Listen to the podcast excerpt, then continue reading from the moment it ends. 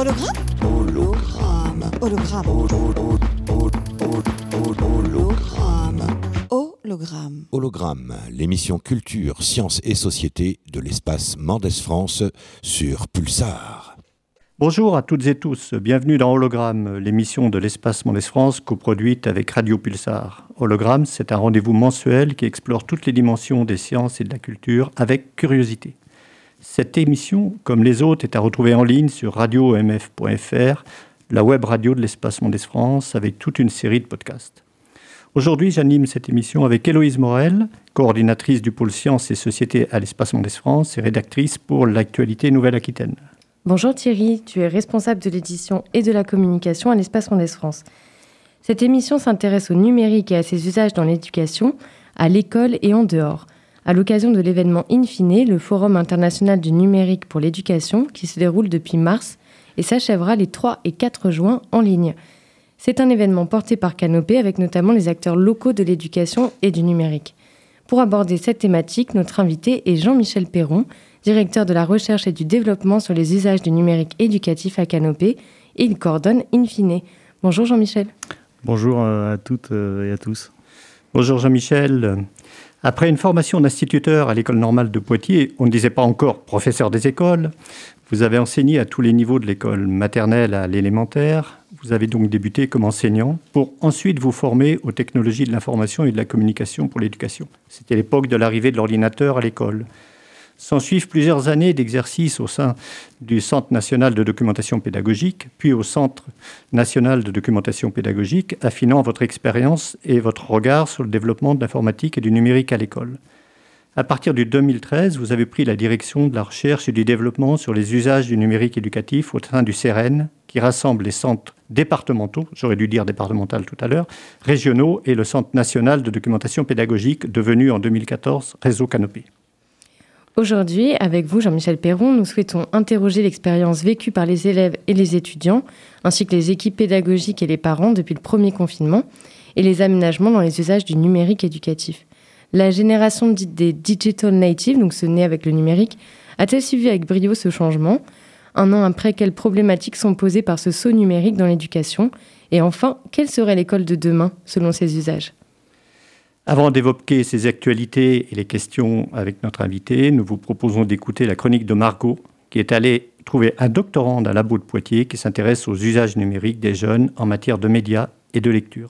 Yann Dionysiac, bonjour. Vous êtes doctorant au CERCA, au Centre de recherche sur la cognition et l'apprentissage à l'Université de Poitiers. Sur quoi travaillez-vous? Sur le développement de la capacité d'évaluation critique des sources d'information à l'adolescence. Quels sont les principaux dangers de la lecture sur Internet? Est-ce qu'on peut vraiment parler de danger C'est vrai qu'il y, a des, il y a quand même des fausses informations, et parmi les informations fausses, il y en a qui peuvent être dangereuses. Est-ce que vous diriez que les adolescents sont plus en danger que les adultes? Euh, Ça dépend lesquels. Non, il y a des adultes qui euh, se font abuser sur Internet, qui se font arnaquer donc euh, je pense que c'est pas une comparaison forcément très facile à trancher, on va dire euh, qu'on soit ado ou adulte, si on l'utilise, on va dire de manière inadéquate, bah oui, ça peut représenter un danger. Est-ce qu'il y a une nécessité d'être éduqué au numérique Oui. À n'importe quel âge? Oui, parce que bah du coup le, cette nécessité, du coup bah comme les comme le média de lecture, on va dire change. On va prendre le cas de l'information. Avant les gens s'informaient via les journaux et la télé, mais du coup ces, ces médias-là, en fait, c'est quand même des choses qui sont euh, qui sont vérifiées avant publication. Il y a quand même un certain filtre et donc il y a, ouais, il y a quand même une certaine sécurité, on va appeler ça une sécurité épistémique en fait. Euh, épistémique, c'est ce qui est relatif à la connaissance.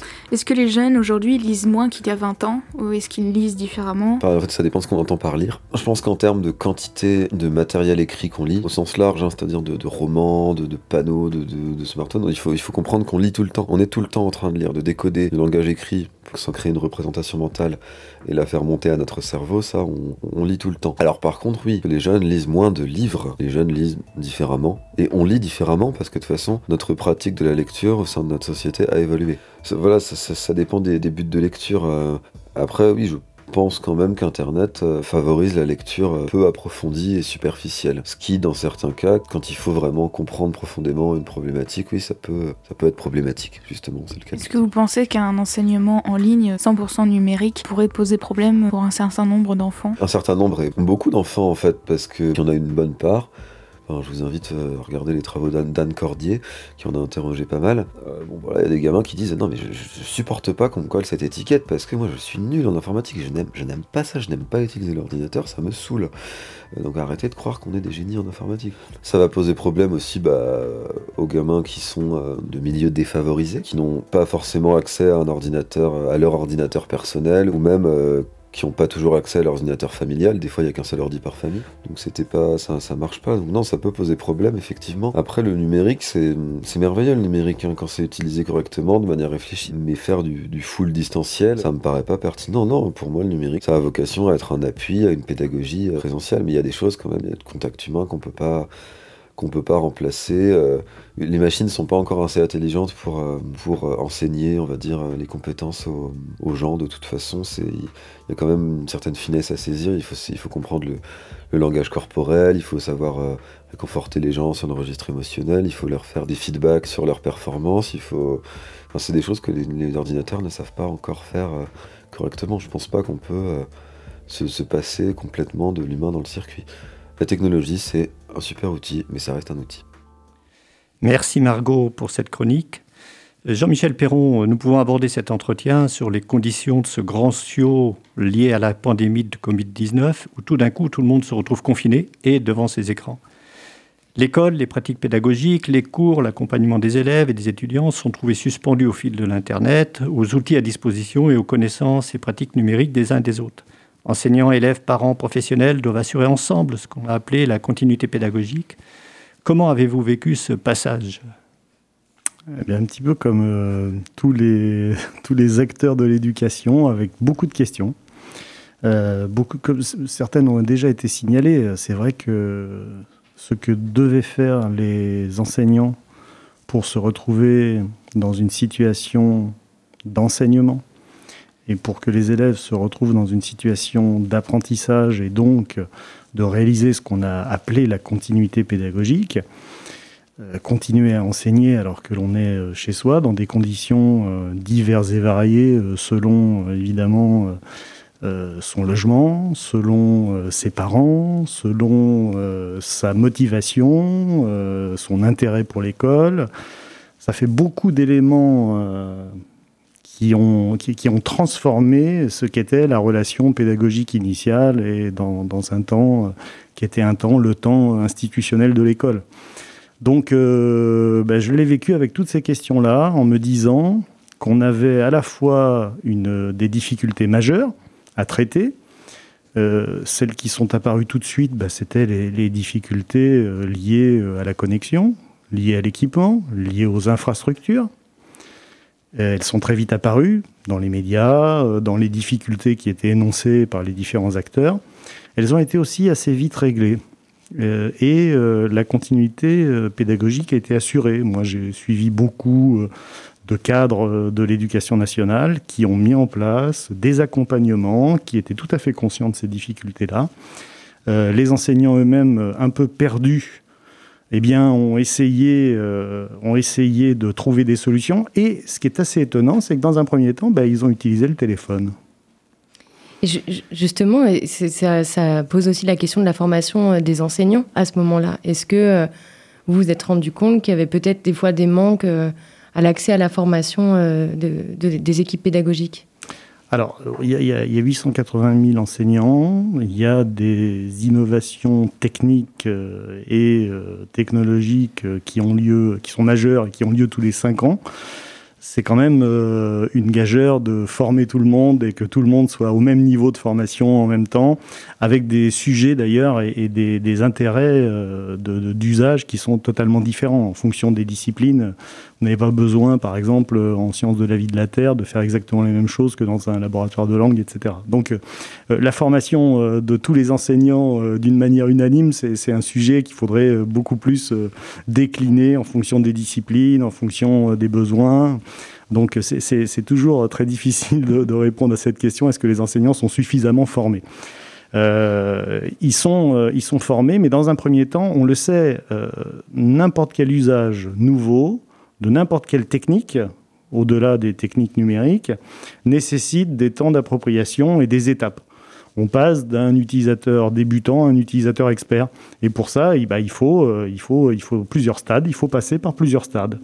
C'est nécessaire, c'est obligatoire pour tous. Et là, ben, ils ont eu une situation qui était totalement nouvelle. Nous avons tous eu une situation totalement nouvelle. Et il fallait, euh, dans un premier temps, euh, garder cette capacité d'avoir une relation avec ses élèves. Donc, ils ont utilisé les moyens qu'ils maîtrisaient le mieux et le plus rapidement possible pour tous. Mm. Ça a été le téléphone, mais très vite. Ils sont passés sur les ENT, les environnements numériques de travail qu'ils connaissaient déjà, qui, qui existent dans beaucoup, beaucoup d'académies, particulièrement dans le secondaire. Mm. Et euh, ils se sont débrouillés avec les outils qu'ils avaient. Ils ont un petit peu renaclé aussi parce que les outils fonctionnaient plus ou moins bien. Et on voit bien cette idée aussi qui est très très importante par rapport aux techniques, qu'il faut qu'une technique, elle soit simple à utiliser mm. et qu'elle soit efficace. Donc tous ces aspects-là sont ressortis comme des éléments majeurs et je pense qu'on a vécu une période très très difficile pour tout le monde, mais qui a été aussi une période d'acquisition de nouvelles compétences pour tout le monde. D'ailleurs, à la fin du premier confinement, que ce soit à l'université ou euh, à l'école, on avait l'impression d'entendre que tout était réglé, qu'il était possible d'enseigner à distance, dans ce qui a été dit tout à l'heure. Tout pouvait se passer à distance et on pouvait euh, euh, enseigner les trois premières années, par exemple, à l'université, jusqu'à la licence, à distance. Et puis, au deuxième confinement, on s'est aperçu qu'il y avait des problèmes pour les apprenants que la motivation, c'était pas si simple que ça, qu'on avait tendance, quand on était devant son écran, peut-être à faire autre chose, que la concentration était un élément très important. Et sans, parler euh, notamment de, la difficulté d'avoir un matériel qui fonctionne bien, des fois pour un certain nombre d'étudiants, une connexion qui soit stable. Et puis il y a aussi cette formule, la fameuse formule hybride, où il y a en partie des étudiants qui sont sur place, d'autres qui sont à distance. Et en fait, des fois, ça ne fonctionne pas du tout parce qu'ils n'entendent pas ceux qui sont dans la salle. Enfin, et que c'est pas l'idéal euh, pédagogique, il me semble, pour euh, enseigner. Moi, je pense que ça a remis euh, en avant euh, une notion qu'on connaît depuis très longtemps, qui est la notion, le concept d'ingénierie pédagogique. Euh, normalement, l'ingénierie pédagogique, très longtemps, ça a été un concept qui permettait de définir l'apprentissage informatisé, toutes les plateformes d'apprentissage informatisé. Et puis, euh, je pense à, un dernier livre d'André Tricot euh, qui parle des, trois A et qui dit l'ingénierie pédagogique, il a créé un concept IP3A, et qui est en fait la, capacité euh, excusez-moi, la capacité d'enseigner euh, afin de favoriser l'apprentissage. Euh, donc, c'est typiquement l'idée qu'aujourd'hui, on a une transformation de la conception, de la scénarisation pédagogique, parce que l'hybridation, ça veut dire une partie à distance, une partie en présence. Donc, quelle relation j'installe avec ceux qui sont en présence et avec ceux qui sont à distance? Est-ce que je diversifie ou est-ce que je diversifie pas, diversifie pas pardon, ce que je leur propose en même temps ou même dans, l'unité de temps? L'hybridation, ça peut être aussi euh, une différence d'unité de temps. Ça peut être euh, à certains moments avec certains élèves et, et avec d'autres élèves à un autre moment. Vous voyez, il y a plusieurs manières aussi d'hybrider. Tout ça, c'est de l'ingénierie pédagogique. Donc ça a remis en évidence, moi je pense, cette situation très délicate pour tous, ça a remis en évidence l'idée qu'il fallait réfléchir sur l'acte de concevoir, l'acte d'enseigner pour favoriser l'acte d'apprentissage, les, trois A d'André Tricot. Oui, alors ce qui s'est passé, c'est vrai, c'est la situation subie aussi, parce que toutes ces problématiques-là étaient relativement connues. Euh, c'est vrai qu'à Poitiers, on travaille depuis longtemps euh, sur la question du numérique au service de l'éducation, etc. Donc on envisageait ces questions-là. Mais là, on s'est trouvé devant une situation subie, et notamment euh, du côté de l'équipement à la maison, de la situation des parents. Et là, ce qui est intéressant aussi, c'est que les parents se sont rendus compte qu'apprendre, c'était quand même un métier et que euh, euh, pas si simple que ça d'accompagner les, les, élèves qui se trouvaient pour le coup à la maison. Mais quel gageur encore une fois pour les enseignants Quelle est la nature du message qu'il faut passer aux parents pour qu'ils aident leurs enfants par rapport à des consignes qui sont données cette fois-ci aux parents pour que l'élève puisse travailler à la maison? C'est un vrai sujet. Jusqu'où doit aller euh, le parent en termes de tuteur d'un de ses enfants pour aider un enfant à apprendre. C'est un sujet euh, presque nouveau. Jusqu'à maintenant, la relation entre parents et, et enseignants n'était pas de cet ordre-là. et là, le parent lui-même, d'ailleurs, se retrouve dans un rôle de tuteur et il n'a peut-être pas envie de ce rôle-là non plus. Certains ont très très envie, d'autres pas du tout. Ou la euh, disponibilité, simplement, parce que lui-même se retrouvait en télétravail. Et, en plus, euh, je, là, je parle que des, des, problèmes de relations qui sont des relations pédagogiques et didactiques, mais il y a évidemment des problèmes euh, beaucoup plus, enfin pas, plus importants, mais très importants aussi, qui sont les problèmes de la disponibilité de un ordinateur pour un certain nombre de, personnes qui sont... Sur, le, manque de matériel, je suis pas certain que ce soit le, sujet le, plus important dans les familles. Il y a, des familles qui n'ont pas de connexion, mais quand on regarde les, enquêtes euh, globalement, aujourd'hui, les familles avec enfants sont plutôt bien équipées et plutôt équipées à Internet. Hein. On est à plus de 96% euh, dans les, dans les familles avec enfants.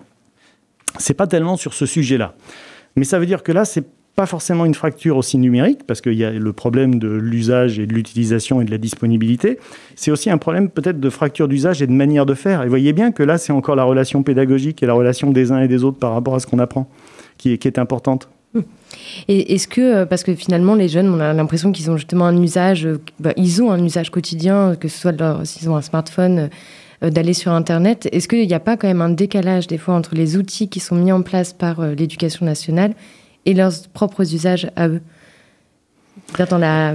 Oui, les, les, les, digital natives euh, qui euh, savent utiliser, euh, qui connaissent très très bien un certain nombre d'outils de, très très agréables, très ludiques, qui fonctionnent très bien, qui sont simples d'utilisation et dont les parents ne comprennent pas bien l'usage.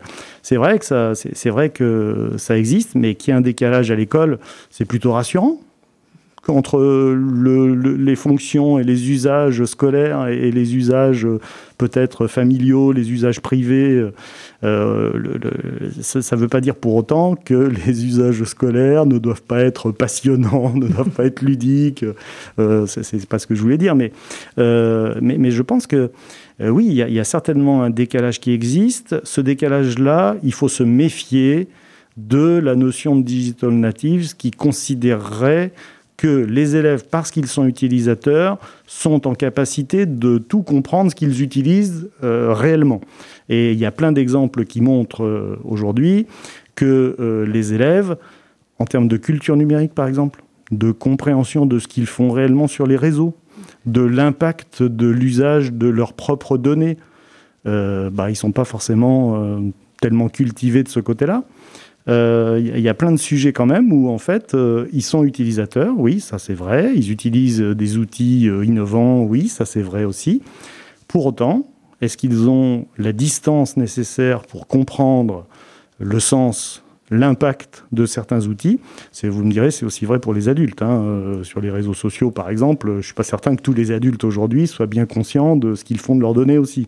Donc, voyez bien, les, les notions de digital native et donc de personnes euh, jeunes qui sont euh, eux-mêmes euh, totalement à l'aise, et puis les immigrants, c'est-à-dire les adultes qui sont, eux, en train d'apprendre et de déconstruire ce qu'ils faisaient avant d'une autre manière, c'est pas totalement juste, dans le sens où ce que je disais tout à l'heure est vrai, quelle que soit la technique, il faut un apprentissage, et cet apprentissage, aussi bien chez les adultes que chez les enfants, eh bien, nécessite un temps d'appropriation, d'essais-erreurs, de... et à côté une culture numérique suffisante pour comprendre ce qu'on fait et quel est l'impact de ce que l'on fait. Merci, merci Jean-Michel Perron. On va poursuivre cet euh, entretien avec vous, mais d'abord on marque une pause et rien de tel que Pink Floyd avec cette chanson indémodable et mythique de 1979, issue de l'album The Wall, Another Brick in the Wall. Comme Roger Waters nous enjoint, Hey teacher, leave our kids alone.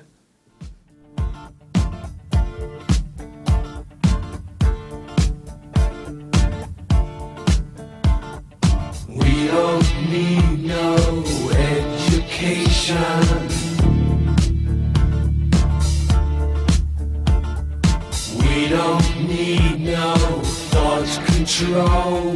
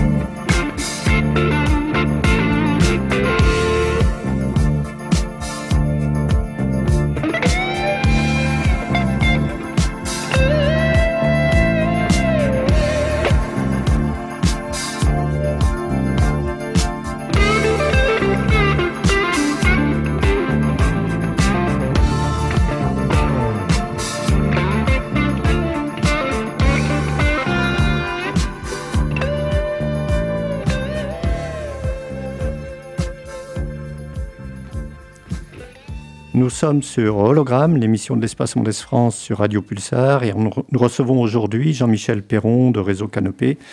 Euh, Jean-Michel Perron coordonne in fine le Forum international du numérique euh, pour l'éducation qui se déroule actuellement en ligne et s'achèvera les 3 et 4 euh, juin. Jean-Michel Perron, le numérique est souvent associé à l'école de demain. Alors avec la, la, pandémie de Covid-19, on est tombé dedans prématurément.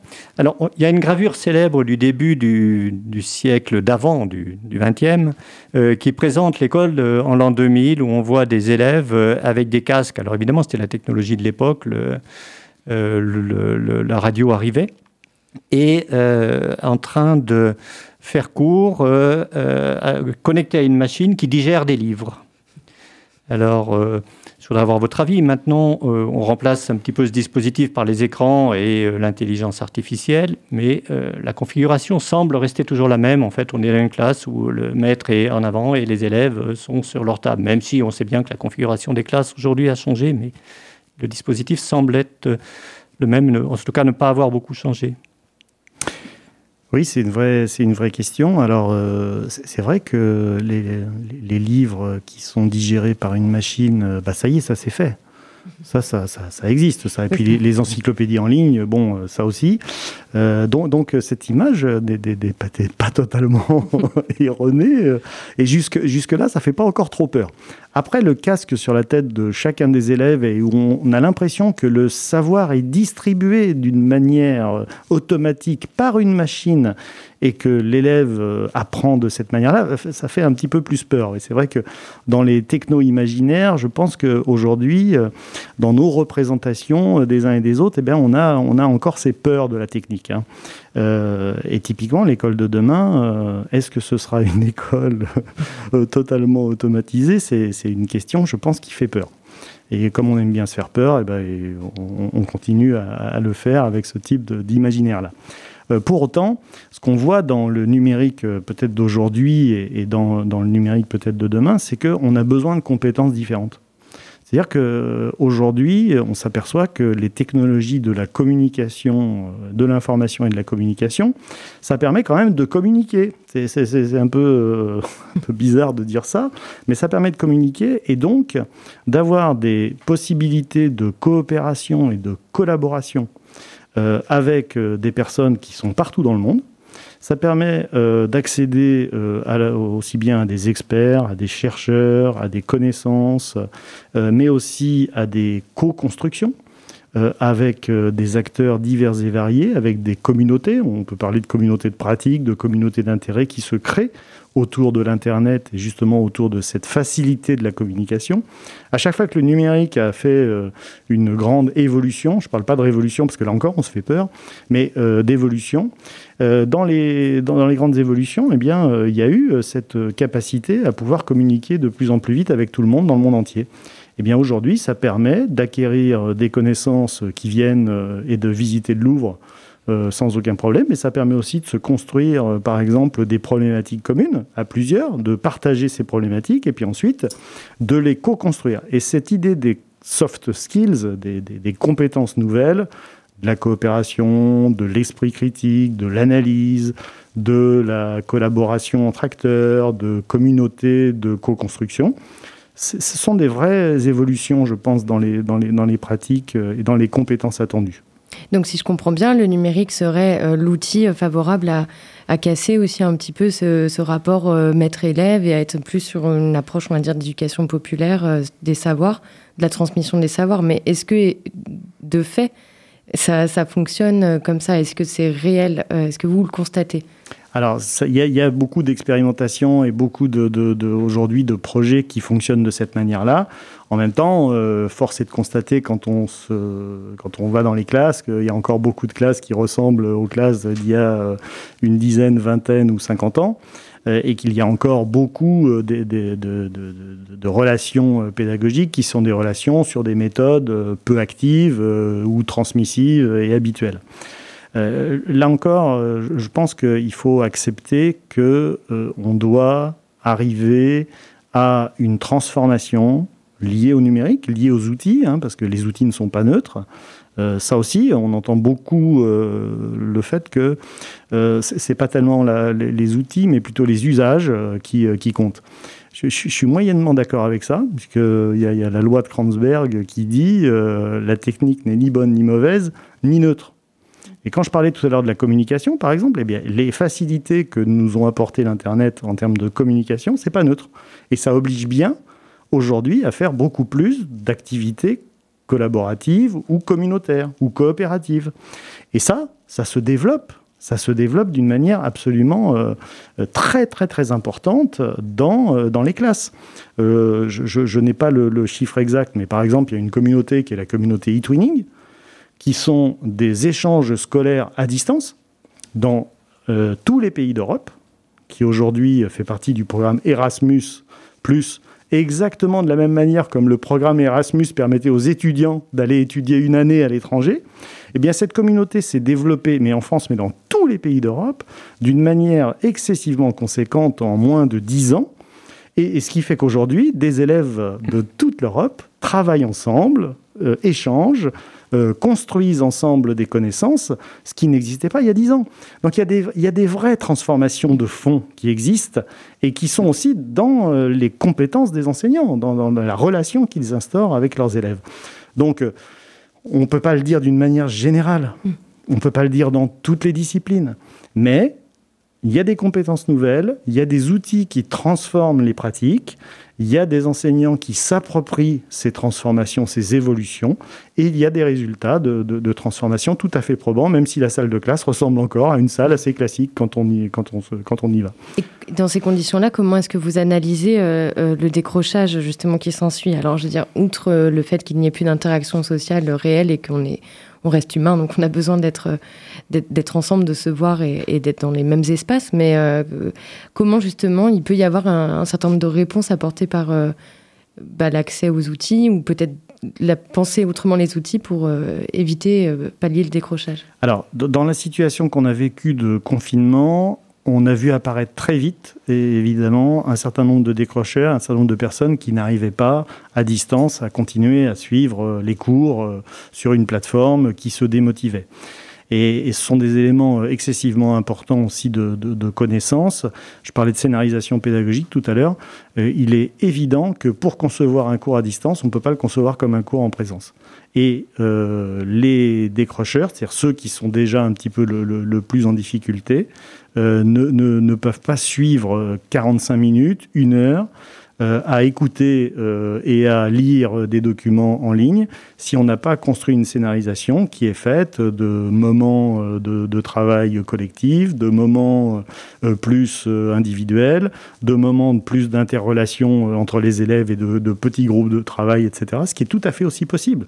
Donc les le décrochage est, très lié à, de nombreuses euh, situations qu'on doit faire évoluer. Et puis aussi, euh, on sait aussi que euh, être sur un écran peut produire des phénomènes de surcharge cognitive, euh, peut produire des problèmes de, bah, concentration importants. S'il euh, n'y a pas de feedback, c'est-à-dire de retour sur ce que l'élève est en train de faire, ce qu'un prof fait de manière naturelle dans la classe, c'est-à-dire qu'il voit ses élèves et très vite, il peut leur dire « Ah mais là, euh, tu es sûr que tu t'es pas trompé euh, Mais euh, la consigne, c'était bien ça. Qu'est-ce que tu as compris ?» etc. Toutes ces interrelations qui permettent d'avoir un retour sur ce que l'élève est en train de faire dans sa tâche, c'est beaucoup plus difficile quand on est à distance. Donc, est-ce que la machine peut remplacer un certain nombre de feedbacks quand l'élève apprend? C'est une question. Euh, Est-ce que euh, on peut euh, garder l'attention comme savent le faire par exemple les concepteurs de jeux?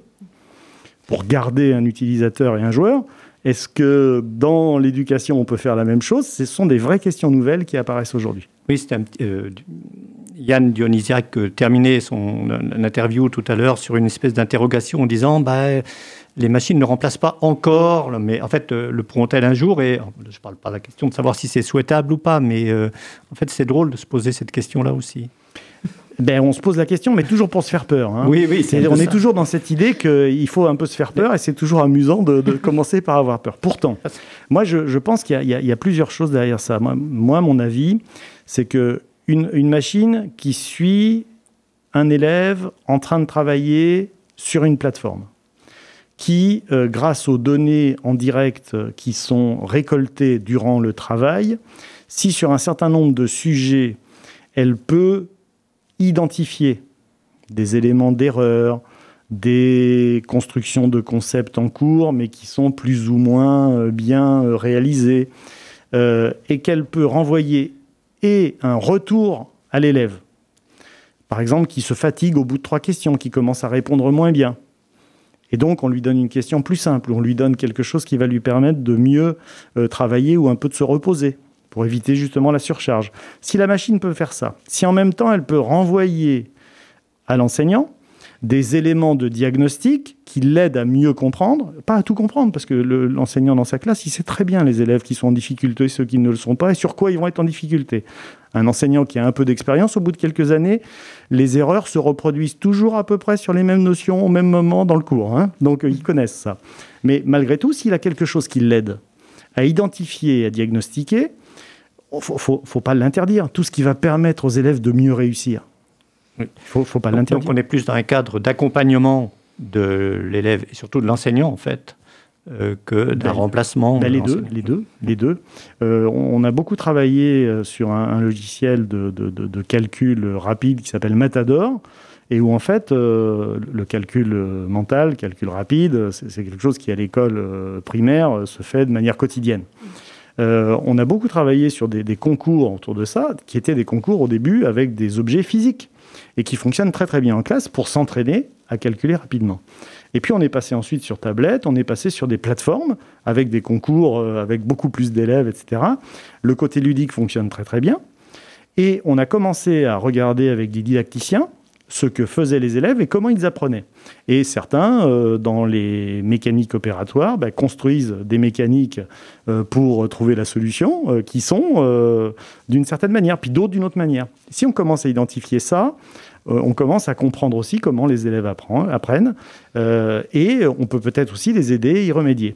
Moi, je vois bien ça comme, comme une aide, comme un accompagnement au diagnostic, au soutien de l'élève. Il faut le voir comme un soutien. Alors évidemment, il y a tous les problèmes d'éthique, les problèmes de mmh, données, les problèmes de protection. Euh, on n'est pas en train de qualifier un élève des deux ans ou des trois ans sur son avenir parce qu'on a diagnostiqué certaines choses. Là, là, on se fait peur. Là, voilà, là, on, hein. mais, mais par contre, si on aide tout le monde à avoir une meilleure connaissance. Et quand même, le but de la science, c'est mm. d'acquérir de nouvelles connaissances. Donc, si on aide tout le monde à acquérir de nouvelles connaissances avec une science basée sur des preuves, bah, écoutez, euh, moi, je pense que c'est une, avancée. Merci. Justement, euh, à ce propos, est-ce que vous pouvez nous rappeler euh, l'agenda de Infine et puis les événements qui, qui s'y déroulent euh, voilà, euh, qui, sont, qui, posent ces questions, euh, ces questions-là. Ben, imagine que justement, Infine était programmé l'année dernière, c'était annulé entre l'approche d'il y a un an ou plus d'un an avant le confinement et ce qu'elle est devenue maintenant. il y a eu une évolution qui tient compte évidemment de ce que vous, de vos réflexions. Ah bah, il, y a eu, une évolution, bien sûr, sur, euh, sur ce qu'on a proposé euh, en termes de, de, programmation depuis trois mois. Hein. On a proposé sur une, une plateforme euh, infine.éducation de nombreuses activités sous forme de table ronde, conférences, webinaires, mais aussi sous forme d'émissions d'émissions en direct avec des, intervenants, des invités et une animation de journalistes. Et on a traité des, sujets qui nous semblent les plus importants et qui peuvent paraître plus généraux. Mais à travers la situation euh, du confinement, de la crise sanitaire, on, les a traités aussi. On a traité éduquer au numérique. Parce qu'il nous, il nous semble qu'un des éléments les plus importants, c'est que l'évolution euh, liée euh, à la transformation numérique de la société, c'est un problème de culture, c'est un problème de pratique culturelle, et c'est donc un problème de ces pratiques culturelles qui touchent eh bien, toute la société, et en particulier enfants, parents, enseignants, cadres, institutions, collectivités les acteurs de la communauté. Donc il fallait parler d'éducation numérique, c'est très très important pour tout le monde. On a parlé aussi tout à l'heure d'ingénierie pédagogique. Notre deuxième thème, c'était transformer les pratiques pédagogiques. Je pense que c'est très très important de continuer à réfléchir sur tout ce dont on a parlé aujourd'hui, c'est-à-dire bien une ingénierie qui se transforme avec des évolutions qu'il faut prendre en compte, qu'il faut accepter, qu'il faut maîtriser aussi. Euh, et puis la dernière chose, c'était accompagner les parcours d'apprentissage et les élèves. Et on voit bien, on a parlé dans, nos débats, on a parlé d'hybridation, on a parlé de parcours individualisés. On a parlé de transformation avec l'intelligence artificielle de, de, de, de l'apprentissage avec les aides, le soutien, les diagnostics, euh, etc. Tous ces éléments-là, on les a traités. On va continuer de les traiter jusqu'au 4 juin. On va finir le 3 et 4 juin par deux jours d'événements en direct sur la plateforme avec des temps qui sont des temps, là encore, de débat euh, et puis pour conclure sur les trois thèmes que je viens de, signaler. Et puis euh, des temps aussi de, coffee break où on demande à notre communauté d'inscrits sur la, sur la plateforme, les nombreux inscrits, et eh bien de réfléchir ensemble et de continuer parce qu'in fine, c'est la rencontre, c'est l'échange sur cette grande transformation qu'on vit tous et puis qu'on vit dans l'éducation et la formation. Merci euh, Jean-Michel Perron. On invite donc les auditrices et les auditeurs à, se joindre à, cette, à cet événement. Vous êtes toujours sur Radio Pulsar dans l'émission Hologramme. Et Thierry, on a une nouvelle chronique. Voilà, le pôle éditorial de l'Espace Mondes France, donc les éditions Atlantiques, viennent de faire paraître quatre nouveaux livres dans la toute nouvelle collection Regards croisés. Jean-Luc Terradios, le rédacteur en chef de la revue L'Actualité, Nouvelle-Aquitaine, nous les présente. En fait, il y a quatre livres de deux collections bien distinctes, petit format bien sûr, format carte postale. L'une s'intitule Dépaysement et l'autre s'intitule Curiosité. À chaque fois, il s'agit de réunir un auteur, écrivain reconnu ou pas, et un ou une photographe, et de faire une rencontre qui est inédite la plupart du temps. Et donc là, en fait, on se promène euh, dans la région Nouvelle-Aquitaine. Exactement. Alors on peut commencer par euh, Alberto Manguel, qui euh, adorait quand il était dans la région l'île de Ré il a écrit une nouvelle, une petite nouvelle. C'est un cas particulier, ce livre-là, parce qu'il fait 128 pages, alors que les autres ont 44 pages. Ça s'appelle La perle d'Estrémadure, une histoire de l'île de Ré. Une nouvelle qui est intemporelle, c'est-à-dire ça pourrait bien se passer avant-guerre euh, ou après, on ne sait pas trop. C'est une histoire de famille un peu bizarre, tout à fait étrange. Et mine de rien, ça raconte énormément de choses sur le silence, sur le poids du silence, sur le secret. Et c'est euh, illustré par Thierry Girard, le photographe qui vit dans l'île de Ré. La particularité de ce livre, c'est que pour la première fois, on voit au moins une vingtaine de photos de Thierry Girard. Il parcourt le monde pour photographier le Japon, la Chine, en suivant les itinéraires des écrivains. Et là, il nous montre son île, parce qu'il vit dans l'île de Ré depuis une vingtaine d'années, dans le pertuis d'Antioche. Ces photos sont des états de couleurs et de lumière euh, du ciel et de la mer. Et justement, pour rester dans le ciel et la mer, on a également un livre avec euh, des photos de, de Marc Deneyer, enfin même deux livres avec des photos de Marc Deneyer. Exactement.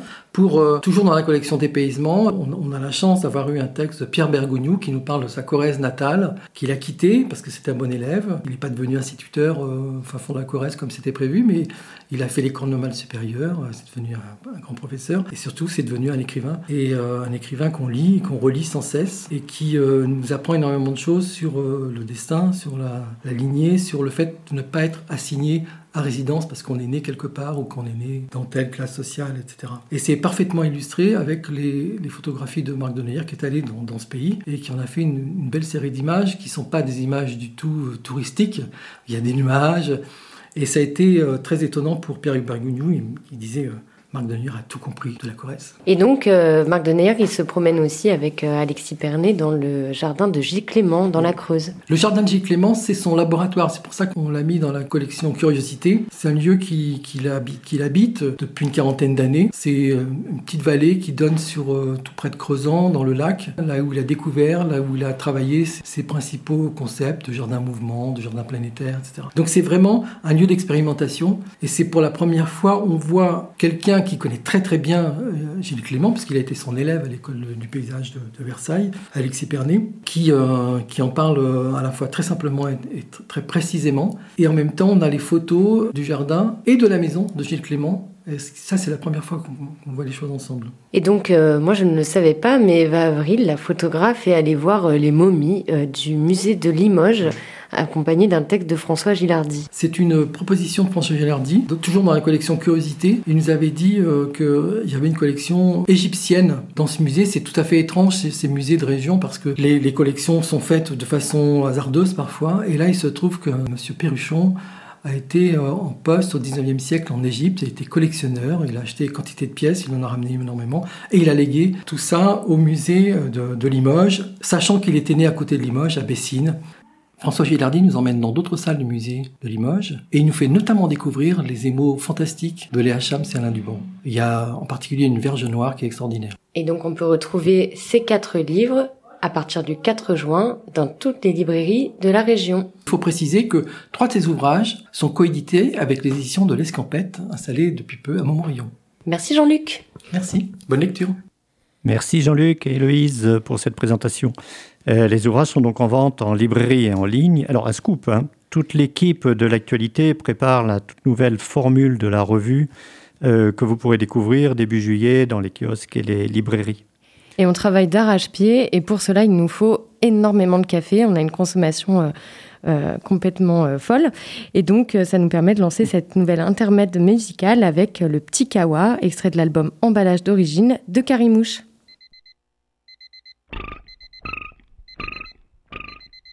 Encore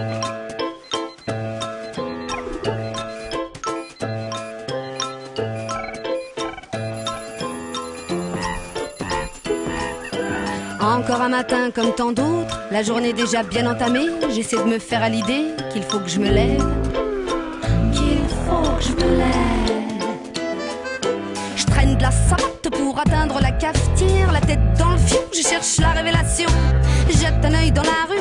se regardent même plus, rien n'a changé depuis hier.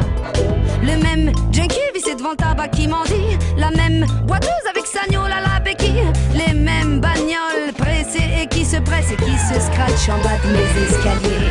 Et moi pendant ce temps-là, je bois mon petit kawa en regardant tout ça et je me chuchote tout bas. Pourquoi c'est comme si, pourquoi c'est comme ça? Et la la la la bla bla bla bla.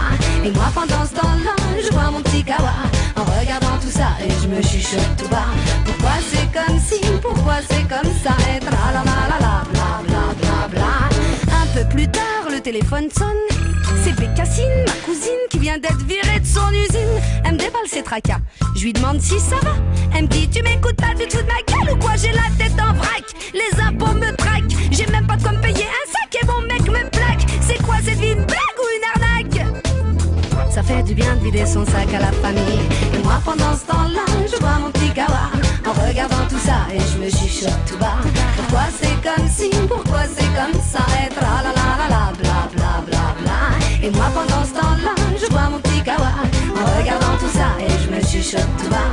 Pourquoi c'est comme si, pourquoi c'est comme ça et tra la la la la bla bla bla bla. Je raccroche le combiné, je prends les clés pour aller voir le courrier. Tiens, des acédiques pour m'informer que j'ai plus de fric. La journée commence très chic. Des petites bourgeoises qui pètent plus que leur cul et qui sont abonnées à l'ONU. Qui parlent de la famine en repoudrant leurs petites mines. Nous sommes envahis par des vermines.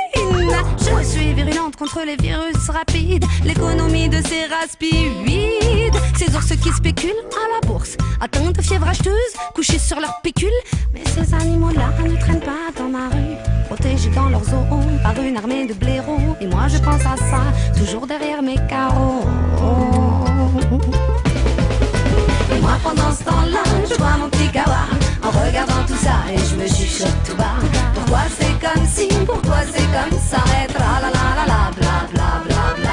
Et moi pendant ce temps-là, je bois mon petit kawa En regardant tout ça et je me chuchote tout bas.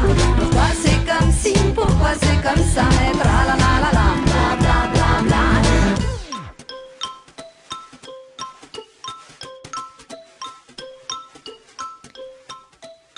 Vous êtes toujours sur Radio Pulsar et vous écoutez Hologramme, l'émission de l'espace Mendes France. Mais d'ailleurs, Thierry, ça y est, aujourd'hui nous sommes ouverts au public. Oui, enfin, les animations, les expositions reprennent. Nous allons enfin pouvoir accueillir des participants en vrai aux sorties de résidence et aux conférences et tables rondes. Et non plus les donner seulement en visio, avec les aléas qu'on connaît. Mais attention, tout cela dans le strict respect des conditions sanitaires du moment, avec les masques et le gel et tout le, tout le protocole. Et obligatoirement aussi, il faut réserver pour pouvoir assister aux événements de la programmation. Donc tout cela est sur le site internet de l'espace Mondes France, donc emf.fr, et sur, nos réseaux sociaux. Et n'hésitez pas à nous euh, interroger sur les modalités d'accueil. Tout à fait. Et parmi les expositions à venir et découvrir et qui sommeillent euh, depuis un petit moment, il y a celle sur Math et Mesure qui, euh, voilà, que vous pouvez découvrir jusqu'au 3 juillet et surtout celle sur le Colisée et l'amphithéâtre de Poitiers qui fut à l'honneur de la précédente émission de Hologramme. Cette exposition est liée à une programmation annexe dont des conférences en juin, liées donc avec les journées de l'archéologie les 18, 19 et 20 juin, à découvrir pareil sur le site, ainsi que les nombreuses animations, notamment Planétarium et les animations de l'école de l'ADN. Les résidences aussi se poursuivent avec le lieu multiple, dont un premier rendez-vous le 29 mai pour une découverte art et sciences, 5 Terra Nuit plus 1, Errance cosmique au pluriel, par Étienne Pommeret et Jean-Philippe Usan. Alors évidemment, il est nécessaire de réserver, comme pour les autres activités. Et les 4 et 5 juin, une expérimentation techno-chamanique avec Alpha Loop aura lieu. La réservation suit la procédure de la performance, initialement programmée dans le cadre de Infine, donc le Forum international du numérique pour l'éducation, qui finalement ne peut pas se dérouler à Poitiers du 2 au 5 juin. Ce spectacle a été néanmoins maintenu avec le soutien de l'Espace Mondes France et de la ville de Poitiers. Rencontre focus avec Adelin Schweitzer, directeur artistique. Les 4 et 5 juin prochains, le lieu multiple et la ville de Poitiers accueillent le spectacle Alpha Loop d'Adelin Schweitzer et du collectif Délétère dans le cadre d'Infine. Adelin Schweitzer est un artiste transmédia qui est aussi entre la réalité virtuelle et la performance dans l'espace public. Il nous présente son spectacle. Faloop est un projet très dense qui démarre euh, il y a quatre ans en Bulgarie sur un coup de dé. Un spectacle qui se joue dans l'espace public, qui convie un petit groupe de spectateurs, euh, cinq en l'occurrence, à une euh, cérémonie au cours de laquelle ils vont être équipés avec des casques de réalité augmentée.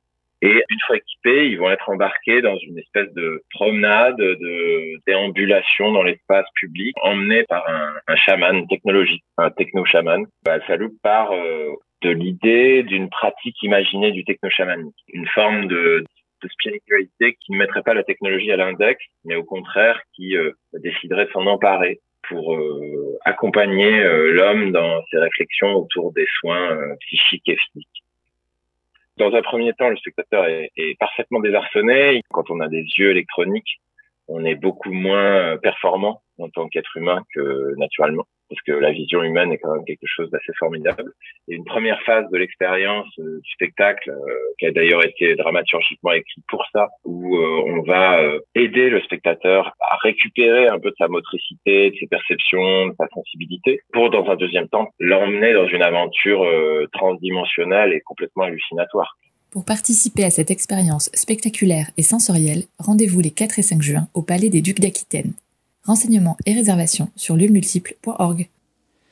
Il y aura également d'autres rencontres, dont l'une le 1er juin à 18h30 sur la thématique suivante pour traiter les maladies de l'âge, cibler le vieillissement lui-même, faits et concepts. Un échange avec Maël Lemoine, professeur de philosophie des sciences médicales à l'Université de Bordeaux, et Jean-François Moreau, professeur d'immunologie médicale à l'Université de Bordeaux aussi, et au CHU de Bordeaux. Donc rendez-vous avec une formule mixte sur place et en diffusion en streaming sur la chaîne YouTube de l'Espace Mondes France. Oui Thierry, il rappeler que même si vous avez la possibilité de venir sur place, quasiment l'ensemble de notre programmation sera diffusée en streaming sur notre chaîne YouTube. Un autre rendez-vous le 8 juin, et cette fois-ci à propos de la bande dessinée et la vulgarisation scientifique, réunira Jim Jordan, auteur et illustrateur des mésaventuriers, de la science et scientifiques confinés, Charlotte Marchina, qui est anthropologue et maître de conférences en langue et civilisation mongole à l'Institut national des langues et civilisations orientales à Paris, et Axel Villard-Fort, journaliste scientifique. Mais bien d'autres rendez-vous vous attendent pour le mois de juin que vous pouvez découvrir sur le site emf.fr. Nous remercions aussi évidemment Jean-Michel Perron d'avoir répondu à nos questions et euh, merci aux éditeurs et aux éditrices d'être euh, de nouveau avec nous. On vous retrouve le samedi 26 juin à la même heure et d'ici là, restez connectés pour suivre notre actualité et nos événements en ligne, mais venez également nous rencontrer en vrai.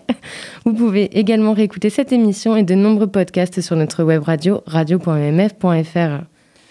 Merci aux équipes de l'Espace Mondes France qui nous ont aidés à préparer cette émission, ainsi qu'à l'équipe de Pulsar, Margot pour sa chronique et Yann euh, à la régie. Et pour terminer, Galopin, un morceau réalisé avec l'application libre Schoolscape à l'occasion euh, d'un atelier de création sonore à Marmande qui s'est déroulé les 11 et 12 mai euh, avec le festival pluridisciplinaire Tech Art Ticket, le GEM Arc-en-Ciel et l'IME Soline Cité. un moment.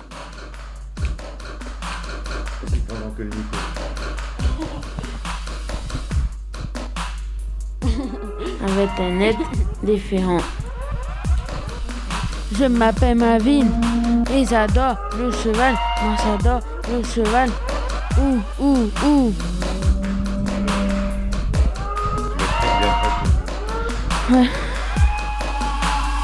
Je m'appelle Mavine ils adorent le cheval. Ouh, ouh, ouh. Ils adorent le cheval, ils adorent le cheval. Moi j'adore le cheval. Ouh, ouh, ouh. Ils adorent le cheval. Moi, moi j'aime bien galoper avec le cheval. Hum, hum. Apaisé et calme. Ils adorent galoper avec le cheval. Petite larme au galop. Ils adorent les chevaux. Deux ans.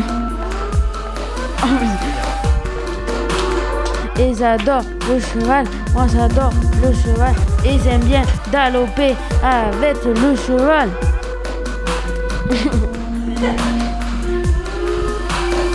Ils adorent le cheval, moi j'adore le cheval, moi j'adore le cheval. Non Ils adorent le cheval, moi j'adore le cheval. Ils aiment bien galoper avec le cheval. Seul dans notre bulle. Ouh, ouh, ouh.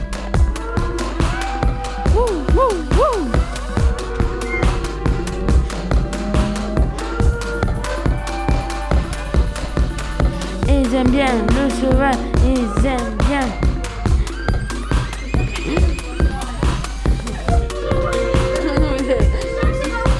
Ouais, bah.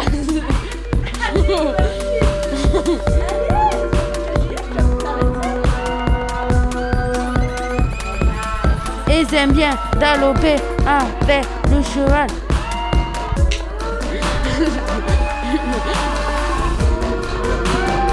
Osmose et confiance.